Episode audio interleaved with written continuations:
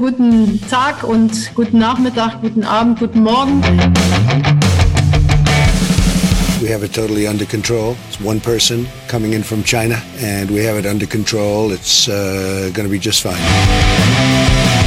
Ich habe mich in der DDR zum Physikstudium entschieden, weil ich ganz sicher war, dass man vieles außer Kraft setzen kann. Aber die Schwerkraft nicht, die Lichtgeschwindigkeit nicht und andere Fakten nicht.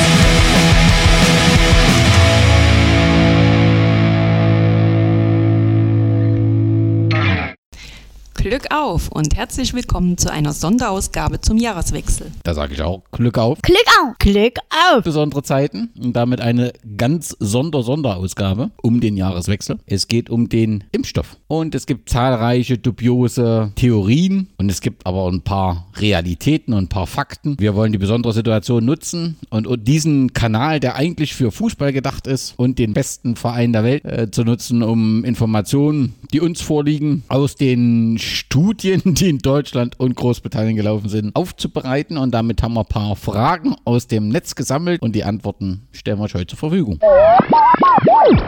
Dass wir das, was wir geschafft haben, in nur elf Monaten äh, geschafft haben, hat verschiedene Gründe. Das ist zum einen jahrelange Forschung. Wir sind an dem Thema seit 30 Jahren dran. Äh, uns interessiert, wie wir das Immunsystem aktivieren können, äh, um Krebs zu bekämpfen, um Infektionskrankheiten zu bekämpfen und viele andere Krankheiten zu bekämpfen. Und wir sind früh mit der Idee gekommen, dass mRNA dafür eine Technologie sein könnte, die uns das erlauben könnte, weil wir mit mRNA die Möglichkeit haben, sehr schnell Impfstoffe herzustellen.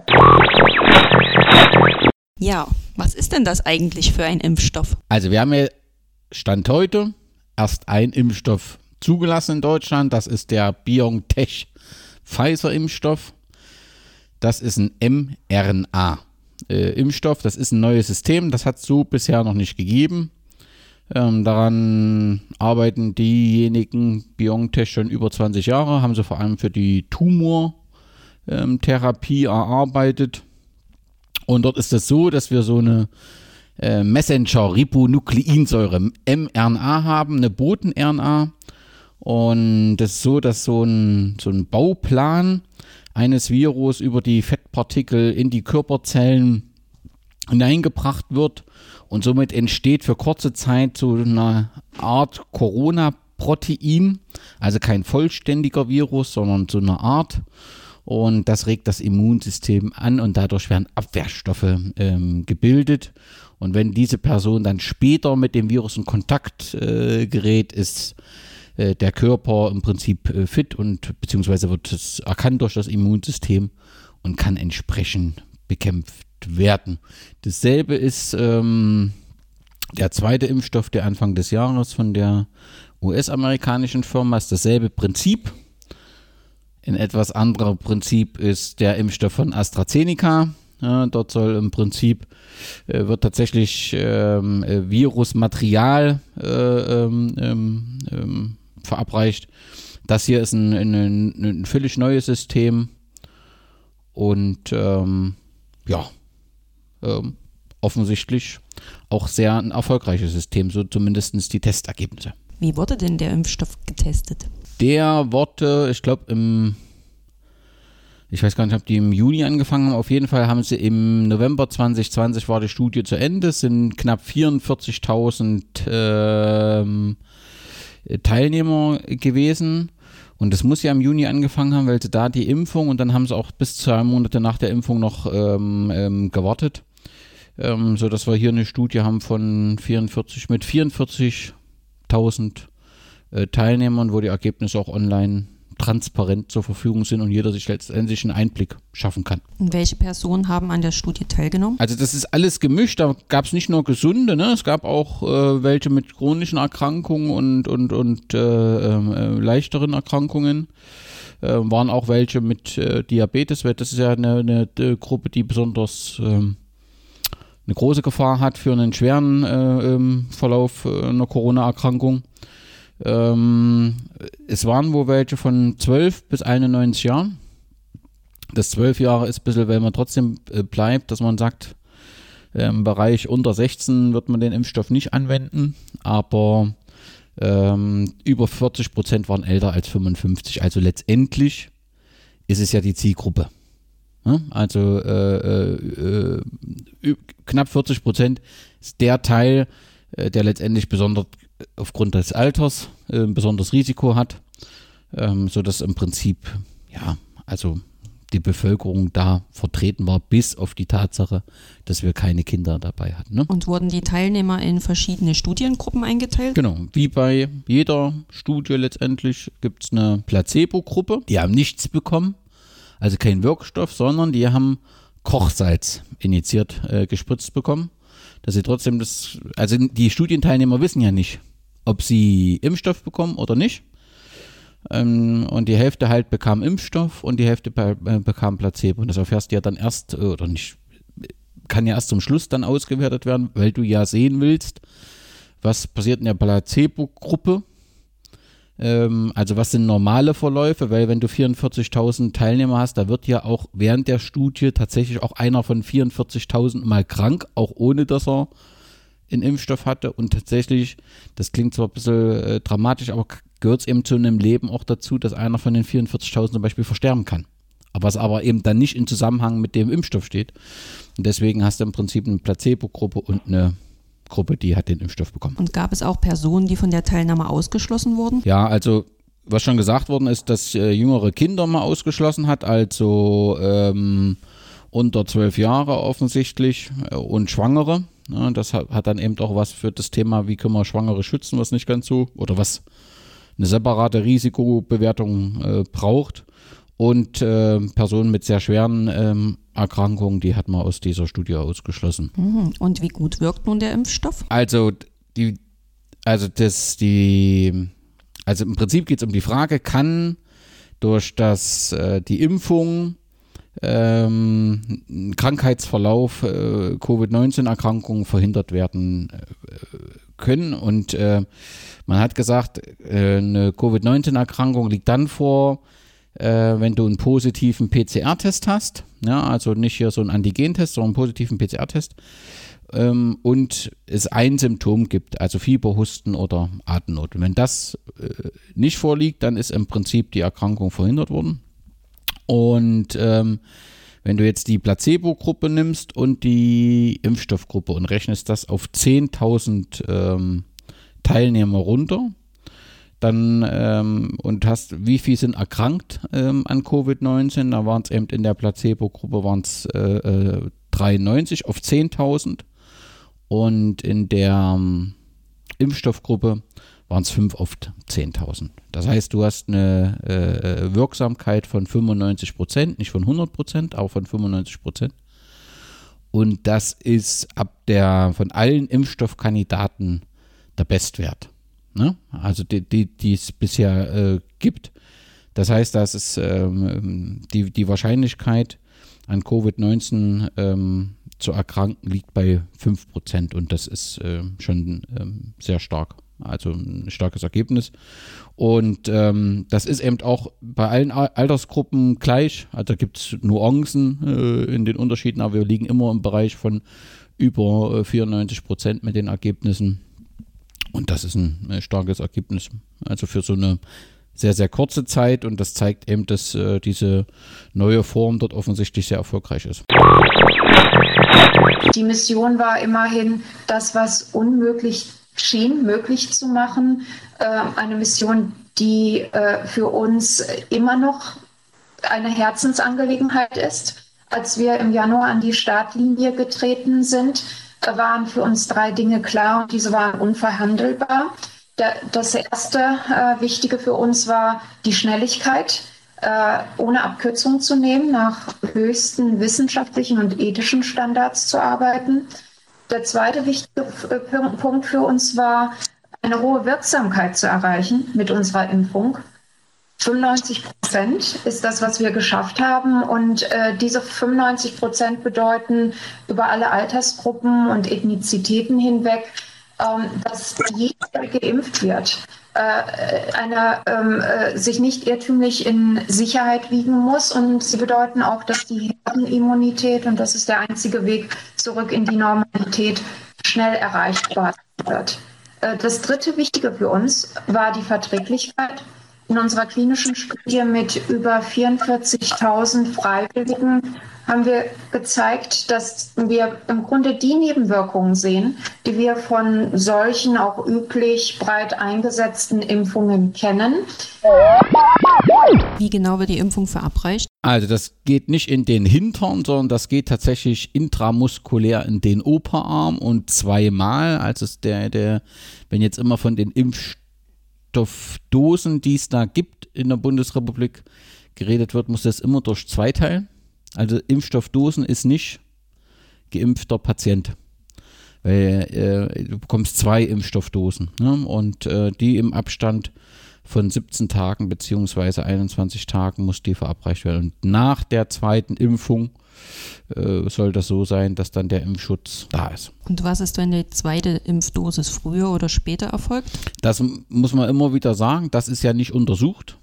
Ähm, man geht davon aus, dass, also man würde demjenigen dann nicht nochmal eine Wiederholungsimpfung äh, anbieten, ne? wenn das irgendwie, ich weiß gar nicht, ob man das verschlafen kann, verpassen kann, das will ich mir gar nicht vorstellen, weil eigentlich ist das so ein zentrales Ereignis, dass du dir die 17 Tage wirst dir merken können. Ähm, also wenn das ein bisschen eher passiert, ein bisschen später, dann ist das faktisch nicht untersucht. Ähm, ob da wirklich was Dramatisches passieren wird, ist zu bezweifeln.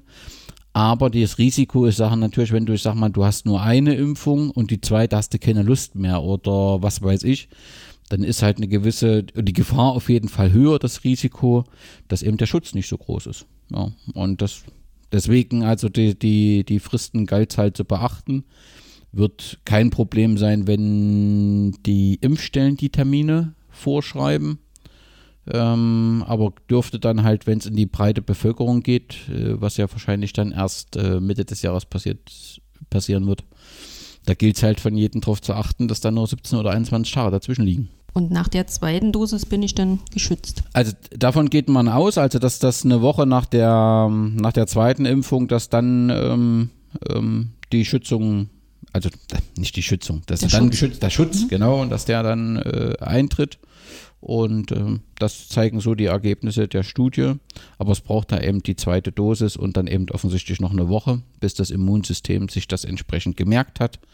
Und dann bist du mit, mit Wahrscheinlichkeit von 95 Prozent geschützt vor dem schweren Verlauf äh, der Covid-19-Erkrankung. Wie gut beugt die Impfung schweren Verläufen vor? Also auf jeden Fall wird zu 95 Prozent wirst du gar nicht äh, äh, erkranken. Und auch in der Studiengruppe ist es wohl so, dass in beiden Bereichen es nur relativ wenig schwere äh, Verläufe gab, deswegen kannst du da keine feste Aussage machen, weil wir reden ja dann über die 5 Prozent, ob die im Prinzip äh, milder dann verlaufen oder äh, äh, anders als im Normalen, das lässt sich nicht sagen. Das war hier in der äh, Studie nicht so deutlich. Grundsätzlich ähm, bist du mit 95 Prozent, ist das relativ gut.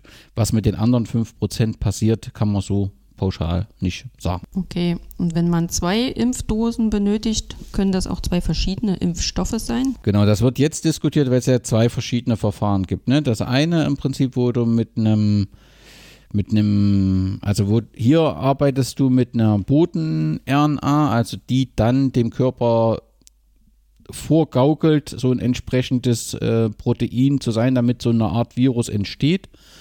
Und das andere ist ja im Prinzip, dass du dem Virus gibst in so einer geringen Menge, ich glaube beim Schimpansen irgendwie erzeugt, in so einer geringen Menge, dass der Körper darauf anspringt, um vorbereitet zu sein. Das ist ja das alte Impfstoffsystem. Ne? Also so ist ja deshalb, die ursprünglichen Impfstoffe sind so, dass du einen abgeschwächten Teil dessen, äh, des äh, Erregers bekommst, der Körper darauf reagiert und damit im Prinzip fit ist.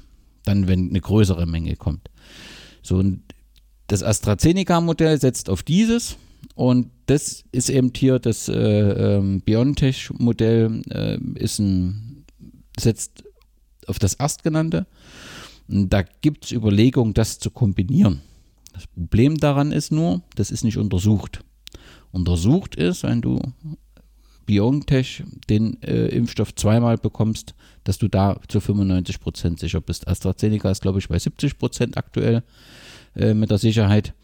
ähm, das wird, wird ähm, in nächster Zeit untersucht zu, äh, zu untersuchen sein. Wenn jetzt jemand fragt, äh, macht das Sinn, kann man nur antworten, nee, es ist nicht untersucht. Äh, wenn du einen Impfstoff hast, dann sollte man bei dem Impfstoff bleiben. Und so ist es ja auch angedacht. Also du hast als Patient keinen Anspruch, dass du sagen kannst, ich will Impfstoff A und du willst Impfstoff B, das geht nicht, sondern du kriegst den, der eben zur Verfügung ist. Aber dann bekommst du eben auch beide Dosen von demjenigen. Das muss natürlich auch entsprechend in den Impfzentren koordiniert werden. Das kann in der Hektik, nehme ich mal an, aber vielleicht, wir werden so wenig haben, dass du nur eine Lieferung von dem bekommst und das andere Impfzentrum bekommt nur eine Lieferung von dem. Und da sind die Verwechslungen vermutlich gar nicht möglich.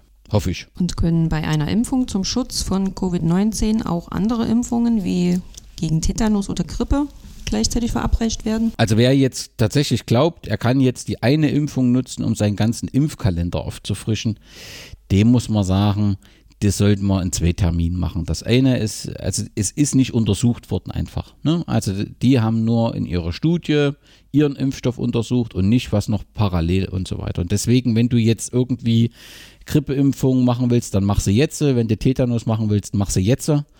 Wenn du dann irgendwann dran bist mit äh, der Covid-19-Impfung, dann solltest du das singulär machen, weil es einfach nicht untersucht ist. Die Wahrscheinlichkeit ist sehr gering, dass es da irgendwelche Probleme ähm, gibt, weil ja die anderen Impfstoffe schon wieder eine sehr lange Entwicklungszeit haben und sehr lange untersucht sind.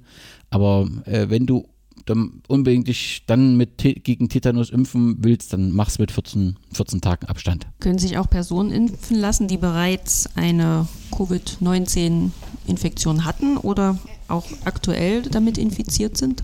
Ja, das ist ein bisschen schwierig. Also grundsätzlich sagt man halt, diejenigen, die jetzt Fieber haben, ähm, sollten nicht in die Impfzentrale rennen, weil sie halt das erstmal vorbeilaufen sollen, weil sie natürlich damit potenziell auch die Impfenden gefährden, die ja nicht zwingend zu den Kategorien äh, höchsten Priorität gehören und damit im Prinzip auch potenziell gefährdet werden. Ne? Also es ist grundsätzlich keine Kontraindikation, ne? ähm, wenn du äh, jetzt eine äh, Infektion hast.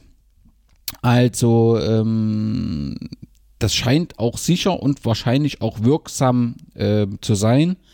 Ähm, empfohlen wird trotzdem, wenn, dass du im Prinzip ähm, erstmal das Fieber abklingen lässt ähm, und nicht mit, mit, mit äh, vollen Symptomen in die Impfstelle äh, äh rennst. Und das ist aus meiner Sicht auch nachvollziehbar. Also, dass du äh, tatsächlich die Symptome erstmal, wenn es Erkältungssymptome ist und so weiter, erstmal abklingen lässt.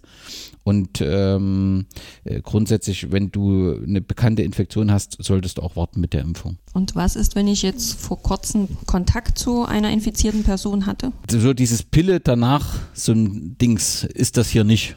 Ne? Also, dass du sagst, okay, äh, ich habe jetzt äh, Wahrscheinlichkeit Kontakt, ich muss mich jetzt unbedingt äh, impfen lassen. Ähm, du, du wirst damit, wenn du jetzt aktuell kein Fieber hast und aktuell keine nachgewiesene Infektion, ist das grundsätzlich kein Problem, dich impfen zu lassen. Aber du wirst es nicht, also wenn du sagst, okay, ich hatte jetzt diese Woche keinen Kontakt, obwohl ich jetzt einen Impftermin bekommen könnte, ich mache das erst äh, dann, wenn ich mal Kontakt habe oder so im Notfall, dann wird es echt eng mit dem Termin. Also du solltest das darauf nicht. Äh, und die Impfung, ähm, ob die, ob du dann eine Impfung bekommen kannst, ist nochmal das äh, andere Thema. Also wer Fieber hat und wer eine bekannte Infektion hat, der sollte äh, Abstand nehmen, zu so einer Impfstelle zu gehen. Ähm, jetzt werden ja als erstes Personen in ja. Pflegeheimen, also ja, in Gemeinschaftseinrichtungen, die in Gemeinschaftseinrichtungen leben, geimpft. Ja. Gibt es dabei irgendwas noch zu beachten? Nee, also das ist ja, glaube ich, auch durch die Nachrichten äh, bekannt. Also klar ist, dass man dort ein großes Risiko ist. Ich habe irgendwie gehört, dass ähm, ja, also die, die Infektions- und, und die tödlichen Verläufe halt, die sind halt je älter, umso dramatischer die Zahlen. Ähm, klar ist, dass aus den Gemeinschaftseinrichtungen oft diejenigen, auch aus den Haftanstalten, dass diejenigen natürlich nicht in die Impfzentrale wandern können. Deswegen wird es dort mobile Impfteams äh, geben, die ja wohl jetzt auch schon aktiv sind. Ähm, und äh, so kann man, äh, dann sorgt man dafür, dass dort ein Impfschutz hergestellt wird in den Pflegeheim, Altersheim und dann auch in den Haftanstalten. Hm, gibt es Umstände, die jetzt dazu führen, dass von einer Impfung eher Abstand genommen werden sollte oder ja, gibt, bei bestimmten Vorerkrankungen sollte man dann eher auf die Impfung verzichten? Also wer, also was wir schon gesagt haben, also wer akut und, und fiebrische Erkältung hat, der sollte ähm, äh, das, der sollte die Impfung verschieben. Und wer äh, Gerinnungshemmer bekommt ähm, und wo dann äh, so eine intramuskuläre Applikation gegebenenfalls kontraindiziert ist, also äh, wenn man die Gerinnungshänger gibt, der muss das zusammen mit seinem Arzt muss das abgewogen werden. Ne? Also Nutzen und, und Risiko, das hängt dann sicherlich auch an, ab von Alter, hängt ab, äh, ob er in einer Gemeinschaftseinrichtung ist und so weiter. Das muss auf jeden Fall abgewogen äh, werden. Das wären die beiden Punkte, die kontraindiziert sind. Können sich immungeschwächte Personen impfen lassen? Das, das können sie, wenn keine Kontraindikationen bestehen, zum Beispiel die entsprechend ähm, genannten ähm, Schwierigkeit. Also da, da gibt es nicht, äh, also die Studienlage ist da so ein bisschen ähm, schwierig, weil die Daten für diese Gruppe, äh, insbesondere mit äh, HIV-Infektionen und, und ähm, das konnte da noch nicht ausgewertet werden aktuell. Grundsätzlich ist es aber möglich. Nichtsdestotrotz gilt auch hier dasselbe dass du immer abwägen musst, ähm, wie groß ist das Risiko bei deiner ähm, Erkrankung, dass da Problematiken auftreten, die du hast. Ähm, und im, im, Vergleich zum Nutzen, dass wenn du den Impfstoff einen Schutz äh, vor einer Covid-19-Erkrankung hast, und das kann letztendlich nur ein Arzt abklären. Das heißt, diejenigen, diejenigen Patienten sollten sich entsprechend auch mit ihrem Arzt abstimmen, bevor sie impfen gehen. Das Potenzial ihres, ähm, ihrer mRNA-Technologie ist sicherlich noch gar nicht ganz ausgeschöpft. Können sich Kinder und Jugendliche impfen lassen? Also, weil ja da in der Studie waren ja Kinder ähm, von 12 bis 16 offensichtlich dabei. Nee, nee, ich hatte dann irgendwann gelesen, 153 im Alter von 16 bis 17, deswegen weiß ich gar nicht mal, wo die 12 Jahre hergekommen sind. Ist auch egal. Auf jeden Fall wird unter 16 Jahre nicht geimpft. Also das, äh, weil es da keine äh, Zulassung hat. Ähm, da sind ja auch die Daten mit den schwierigen Verläufen. Das ist ja alles im einstelligen Bereich, wenn ich das äh, gesehen habe, beziehungsweise mit den äh, tödlichen äh, Verläufen. Also der Impfstoff ist für Personen unter 16 Jahre nicht zugelassen. Das heißt, dieser Bereich wird in keinem Fall geimpft und es macht auch inhaltlich wenig Sinn. Dürfen Schwangere geimpft werden? Das Problem ist, Schwangere, das gibt ein paar Studien, die sagen, die haben ein äh, erhöhtes Risiko für einen schwierigen Krankheitsverlauf ne, mit Covid-19-Erkrankung. Ähm, es gibt halt keine Daten zur Sicherheit, weil das entsprechend auch nicht in der Studie ähm, geprüft wurde. Ähm, aber allein durch das System des mRNA-Impfstoff, die eben keine Lebendimpfstoffe sind, ähm, und dadurch auch schnell in dem normalen zellulären Prozess abgebaut wird, äh, ist das Risiko relativ ähm, gering. Auch hier bleibt dann halt die Standardantwort, dass sich diejenige, die schwanger ist und ein Kind erwartet, ähm, dass diese sich gemeinsam mit ihrem Arzt entsprechend unterhalten sollte, was er empfiehlt. Was ist mit Frauen, die eine Schwangerschaft planen? Gilt letztendlich ähm, ähnliches, aber äh, wenn sie planen, müssen sie eigentlich keine besonderen Vorkehrungen äh, treffen, ähm, wenn sie dann letztendlich sich geimpft lassen haben.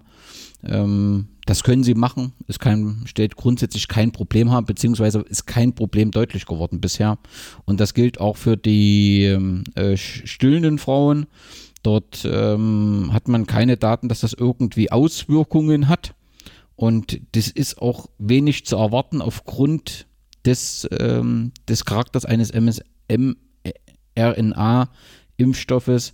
Ähm, dort wird eben kein Risiko für Säuglinge äh, äh, vermutet, ähm, auch für stillende Mütter. Also da ist, also für stillende Mütter kann man empfehlen, sich impfen zu lassen. Ne? Das ist kein Risiko. Und was ist mit Personen, die nach einer Impfung schon mal eine schwere allergische Reaktion erlebt haben? Mhm. Also das gibt's ja, ne? Und das ist, wird ja auch im Zusammenhang mit diesem Impfstoff beschrieben. Also es gibt eine ganze Liste von Hilfsstoffen, die da drin sind. Und das müssen sich diejenigen, die eben da allergisch reagieren, äh, gegebenenfalls eben mit ihrem Arzt genau angucken und damit sie wissen, sind die äh, äh Stoffe entsprechend äh, diejenigen dabei, wo sie ähm, entsprechend ähm, reagieren. Grundsätzlich ist so eine allergische Reaktion wie soll ich das vorsichtig formulieren, nicht ganz unüblich und beobachtet man auch mal bei solchen Impfungen. Und also grundsätzlich, wer Allergie hat, das ist keine Kontraindikation, ne? also das äh, ist nichts Problematisches. Äh, es muss halt nur beobachtet werden, deswegen bleibt der ja auch in, äh, äh entsprechend äh, länger in dem Impfzentrum. Und wenn wir sehen, wie viele Menschen im Augenblick auch an Corona sterben, dann äh, weiß man, wie viel Leben das retten kann. Mit welchen Nebenwirkungen müssen Impflinge rechnen und wie lange halten sie an? Das sind zwei. Also das eine sind die äh, lokalen und das sind bei fast drei Vierteln. Und also sagen wir mal so, die, die wird wahrscheinlich jeder äh, erleben. Das sind Schmerzen an der Stelle, es wird eine Rötung geben an der Stelle, wo geimpft ist. Ähm, das sind über äh, 73 Prozent. Also das wird man ähm, mit großer Wahrscheinlichkeit haben, aber in, in Betracht eines schweren Verlaufs einer Covid-Erkrankung halte ich das für durchaus verarbeitbare Nebenwirkungen. Das trifft auch für die systemischen Nebenwirkungen ähm, äh, zu. Ähm, dort hast du Fieber, Müdigkeit, Kopfschmerzen, Schüttelfrost, die auftreten bei über 70 Prozent oder bei 70 Prozent waren es. Also insgesamt ähm, wirst du eins von den beiden Nebenwirkungen, also wirst du irgendwie Nebenwirkungen mit großer Wahrscheinlichkeit haben. Aber das ist, ähm, wird auch von den Grippeimpfungen ähm, berichtet. Ich halte das im, im Verhältnis zu dem ähm, Krankheitsverlauf für alles akzeptabel und für so einen neuen Impfstoff für ganz hervorragende Ergebnisse, das muss man wirklich sagen. Dürfen Fieber und Schmerz Mittel bei Nebenwirkungen eingenommen werden. Genau, also das, wenn du halt jetzt Fieber hast, also es gibt da keine Kontraindikation und deswegen äh, sollte man halt, wenn man das Fieber hat und die Schmerzen, Paracetamol äh, nehmen und ähm, ja, ähm, Ibuprofen. Das ist grundsätzlich möglich. Es macht keinen Sinn, das vorher zu nehmen sondern erst, wenn du das wirklich hast. Ne? Also wenn du jetzt irgendwie Kopfschmerzen hast nach der Impfung und hältst das äh, schwer aus, dann kannst du da entsprechend äh, Paracetamol oder eben Ibuprofen nehmen. Und dann solltest du innerhalb von ähm, zwei Tagen das Ding durch haben, bearbeitet haben, spätestens. Und werden Impfstoffnebenwirkungen gemeldet? Ja, das ist, das geht ja im Prinzip weiter. Also die Analyse des, also der Impfstoff da gibt es eben nicht nur die Stufe, äh, die Studien, ähm, um zur Zulassung zu kommen, sondern selbst wenn es zugelassen ist, laufen die Studien weiter und so werden halt diese äh, Nebenwirkungen äh, sowohl von denjenigen aus den Impfzentren gemeldet, als auch die Patienten äh, selbst werden äh, ähm, ähm, gebeten, das zu melden. Da gibt es ja jetzt schon Nebenwirkungsmeldungsplattformen, aber grundsätzlich machen das die Impfanbieter. Und das sind halt alle Probleme, die so auftreten können, ob bei der Verabreichung, ob es Nebenwirkungen sind etc., ob es dann Probleme im Krankenhaus gibt. All das wird dann, also die Überwachung des Impfstoffes, das läuft halt äh, weiter. Und wenn dort irgendwelche Probleme bei der Anwendung auftauchen, dann kann man dann eben auch sofort einschreiten. Aber wie gesagt, die Studienlage mit 44.000 Teilnehmern ist sehr gut. Wenn ich geimpft bin, bin ich ja dann auch geschützt. Ja. Kann ich dann auf die aktuell gängigen Schutzmaßnahmen verzichten. Das wird gerade politisch diskutiert, ob derjenige, der geimpft ist, dann der der Bürger ist mit mehr Rechten, ne? also wobei wir ja von ganz normalen Rechten reden, also sich zu treffen, ins Restaurant zu gehen. Das ist also ein politisches Thema. Ähm, grundsätzlich ähm, kann man wenn, wenn im Prinzip Einzelne geimpft sind, der Großteil noch nicht geimpft ist, kann man nicht aufhören mit diesen äh, äh, Maßnahmen, äh, ob nun Abstand halten oder auch Ma äh, äh, Maske tragen. Ähm, das macht wenig Sinn und darüber brauchen wir auch tatsächlich aktuell noch nicht zu diskutieren. Ähm, mit solchen Sachen wie Impfpass und so weiter. Das macht erst Sinn, wenn wir eine entsprechende große Zahl geimpft haben. Aber da sind wir tatsächlich noch weit, weit, weit entfernt. Ähm, hat die Impfung irgendwelche Auswirkungen auf Testergebnisse, wenn ähm, ja, die Infektion getestet wird? Nee, also das hat es nicht, hat keinen Einfluss auf die Ergebnisse. Es kann halt sein bei diesen Antikörpertests, die dann im Nachgang, äh, wo du nachweisen kannst, ob du schon jetzt eine Infektion hattest, ne, dass die dann irgendwie positiv werden, aber die aktuellen äh, Virustests, ähm, die spielen da äh, keine Rolle und hat da keine entsprechende Auswirkung. Kann man trotz der Impfung äh, das Virus, Virus auf andere übertragen? Ja, also es gibt tatsächlich das ist so der, der letzte Komplex, wenn wir so um den Impfstoff, um, um über den Impfstoff reden. Es gibt tatsächlich auch noch ein paar unbeantwortete Fragen.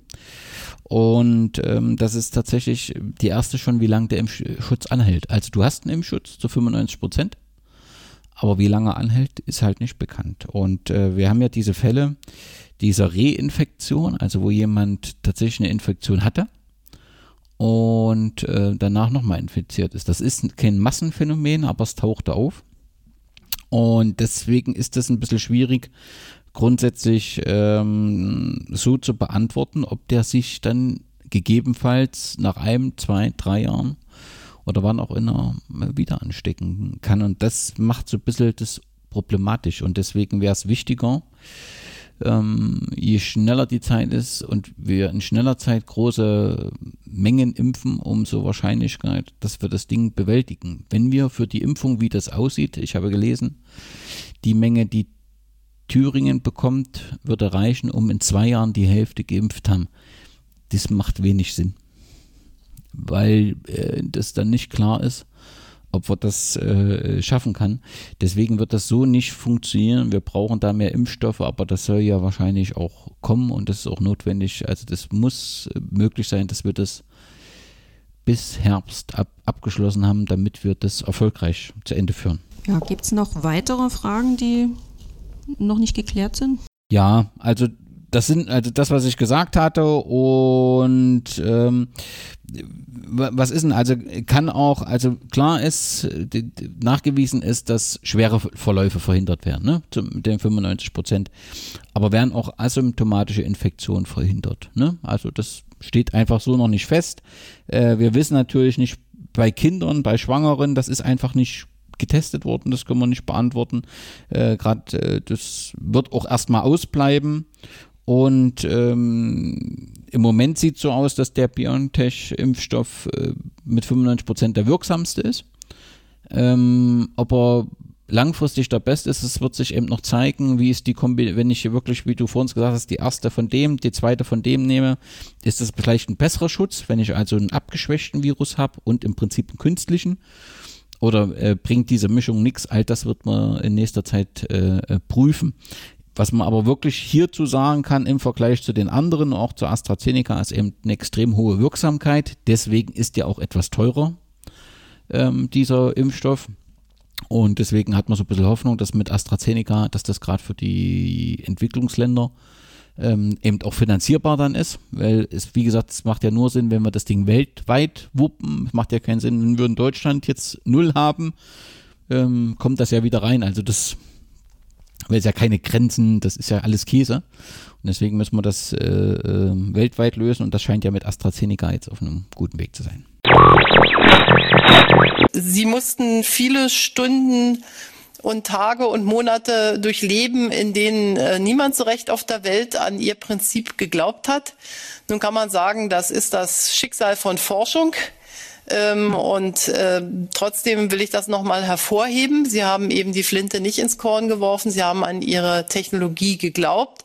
Und äh, dass jetzt in einer solchen außergewöhnlichen Situation der Welt ein solcher mRNA-Impfstoff äh, so zügig auf den Markt gekommen ist, das ist natürlich einerseits Ausdruck äh, wunderbarer individueller Forscherleistung, aber es ist eben auch Ausdruck unseres ähm, Herangehens insgesamt, dass wir an Wissenschaft glauben, dass wir Wissenschaft unterstützen. Und glücklicherweise haben Sie ja in schweren Stunden auch immer Unterstützer gefunden, die ihr Geld äh, vernünftig investiert haben und Ihnen diese Forschungsarbeit ähm, erlaubt haben. Ja, im Fernsehen sieht man ja schon Bilder von Personen, die sich jetzt schon geimpft haben. Wie sieht es denn in Thüringen aus? Wird in Thüringen auch schon geimpft oder wann geht es bei uns los? Genau, da ist ja schon geimpft äh, worden wohl einzelne Personen. Ähm, zum jetzt ist wohl auch das entsprechende Online-Buchungsmodul freigeschalten äh, unter www.impfen-thüringen.de kann man äh, sich einen Termin holen, also die Gruppe mit der höchsten Priorität, sprechen wir bestimmt auch gleich nochmal äh, darüber. Ab 4.1. ist dann online, äh, telefonisch eine Terminbuchung möglich und angeblich sollen dann am 13. Januar die Impfstellen in Thüringen öffnen. Und dort geht es auch los. Die Impfstellen als solche, die Adressen werden äh, wohl flächendeckend eben nicht bekannt gegeben wenn man halt nicht will, dass die überrannt werden von jemandem, der gar nicht berechtigt ist. Aber es soll eben dann, ich glaube, 26 Impfstellen, 29, ich glaube 26 war es in ganz Thüringen geben. Nee, 29 und 10 mobile Teams, wo dann die Impfung stattfindet. Und das geht halt nicht beim Hausarzt, weil der Impfstoff muss halt bei minus 70 Grad gelagert werden. Und das hat halt kein Hausarzt, hat kein, nur wenige Krankenhäuser und ähm, das ist halt, ja, so eine Tiefkühltruhe haben halt wenige Menschen rumstehen. Und deswegen braucht es die Impfstellen, die halt speziell ausgerüstet sind. Das muss dann hergestellt werden noch ein bisschen und dann. Ja, wie ist denn nun eigentlich die Reihenfolge? Also mich würde jetzt interessieren, wann denn eine Person Mitte 40 damit rechnen kann. Aber bis wir dorthin kommen, dann machen wir, machen wir es mal positiver und machen wir es mal besser. Also zuerst ist jetzt die Gruppe höchste Priorität dran. Da sind diejenigen, die eben jetzt in Senioren- und Altenheimen ähm, äh, wohnen, äh, betreut werden, die ambulante und stationäre äh, Pflege, das Pflegepersonal und alle über 80 ähm, Jahre sowie Personalinhalt mit besonderem engen Kontakt zu schutzbedürftigen Gruppen, also gerade was so Onkologie und so weiter angeht. Äh, dort, äh, das ist die entsprechend höchste Priorität. Das ist die Gruppe 1, mit der fangen wir an. Und die zweite Gruppe sind dann die über 70-Jährigen, ähm, enge Kontaktpersonen von der Gruppe der höchsten Priorität. Das wird wohl immer mal verwechselt, habe ich heute ähm, gelesen. Ja, und dann die letzte Gruppe, die besonders priorisiert ist, ist erhöhte äh, Priorität. Das sind die über 60-Jährigen.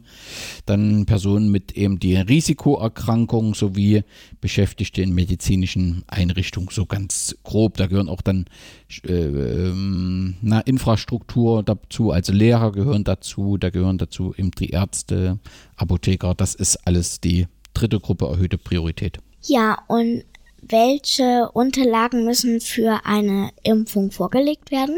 Genau, also du musst ähm, dann deinen Personalausweis vorlegen. Ich weiß gar nicht, ob du das schon online bei dem Portal machen musst, wenn du einen Termin beantragst, wenn es halt ums Alter geht, ne? Wenn du zu den anderen Gruppen gehörst, so eben jetzt bei der zweiten Gruppe mit den chronischen Erkrankungen, brauchst du ein ärztliches Zeugnis. Wenn du eine Kontaktperson bist, einer aus der höchsten Priorität, dann brauchst du halt eine Bestätigung irgendwie ne, der betreuten Person, dass du sie betreust. Äh, und für alle äh, Mitarbeiter im Krankenhaus, das spielt jetzt keine Rolle, weil da impfen sie ja direkt dort. Aber wenn es ins Impfzentrum geht, musst du halt einen Beschäftigungsnachweis mitbringen. Impfpass macht halt auch Sinn. Aber das sind so die Dinge, die man mitbringen muss. Und wer sollte nicht geimpft werden? Wie vor uns gesagt, Kinder und Jugendliche unter 16, sowie wenn du akut erkältet bist und hast 38,5 Grad dann musst du erst gesund werden und dann kannst du geimpft werden. Und wer trägt die Kosten? Also das ist alles, ähm, wird von der bezahlt, ist für die Bevölkerung äh, kostenlos. Das erste wird wohl, ähm, äh, der Bund zahlt wohl den Impfstoff und in der zweiten Phase, wenn dann über die Arztpraxen geimpft werden kann, sind es dann die Krankenkassen, die das äh, bezahlen, diese Impfung. So entstehen da keine Kosten für den jeweils zu Impfenden. Und wo könnte man sich impfen lassen? Das sind die 29 Impfstellen, die du aber nicht erfahren wirst so direkt, sondern das läuft immer über ein Online-Portal, Impfen-Thüringen. Dort wirst du deinen Termin beantragen, zumindest in den ersten zwei oder drei Phasen wird das so sein. Und dann wirst du da die Adresse mitgeteilt bekommen. Und wenn du nicht gehfähig zum Beispiel bist, Ne? Dann kommst du an deine Impfung über so ein mobiles Impfteam, was dann im Einsatz ist. Ähm, wie da die Kommunikation erfolgt, das weiß ich nicht. Das nehme ich mal an, dass das äh, über das Portal laufen wird. Brauche ich einen Termin zum Impfen? Genau, also du kannst da nicht einfach hingehen, sondern du musst online fragen Und das geht eben nur online oder per Telefonnummer. Es gibt keinen anderen Weg, da an einen Termin zu kommen. Solange das nicht über die Arztpraxis erfolgt. Wenn das über die Impfzentren läuft, musst du online dein Name Dings, Dings, Dings eingeben oder dann über die 0364349504990 einen Termin beantragen. Das geht erst ab 4.1. Und ähm, da wirst du das dann, da musst du wahrscheinlich die Nachweise einreichen, wie auch immer das laufen soll über Telefon, weil du musst ja, äh, du kannst ja anrufen und kannst sagen, ich bin über 80. Und wahrscheinlich musst du das dann vor Ort nochmal nachweisen. Wer online einen Termin beantragt, nehme ich an, kann die Nachweise schon hochladen.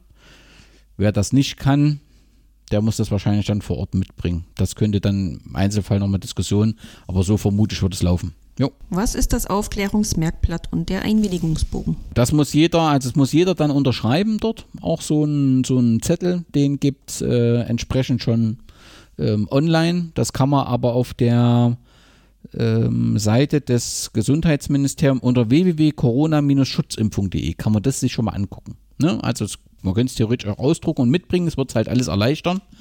Aber wer sich halt vorbereiten will, einfach auch äh, nicht so viel Überraschung erleben will, kann sich dort schon mal angucken. Da gibt es so ein entsprechendes Aufklärungsblatt äh, und Einwilligungsbogen, den muss man dann entsprechend unterschreiben. Das hat das, glaube ich, das Deutsche Grüne Kreuz gemacht, das Robert-Koch-Institut, Paul-Ehrlich-Institut. Und die haben das ähm, erarbeitet und da kann man schon durchlesen.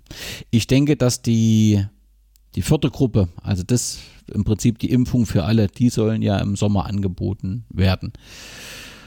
Und tatsächlich kann ich mir aktuell nicht vorstellen, dass wir das eher machen können.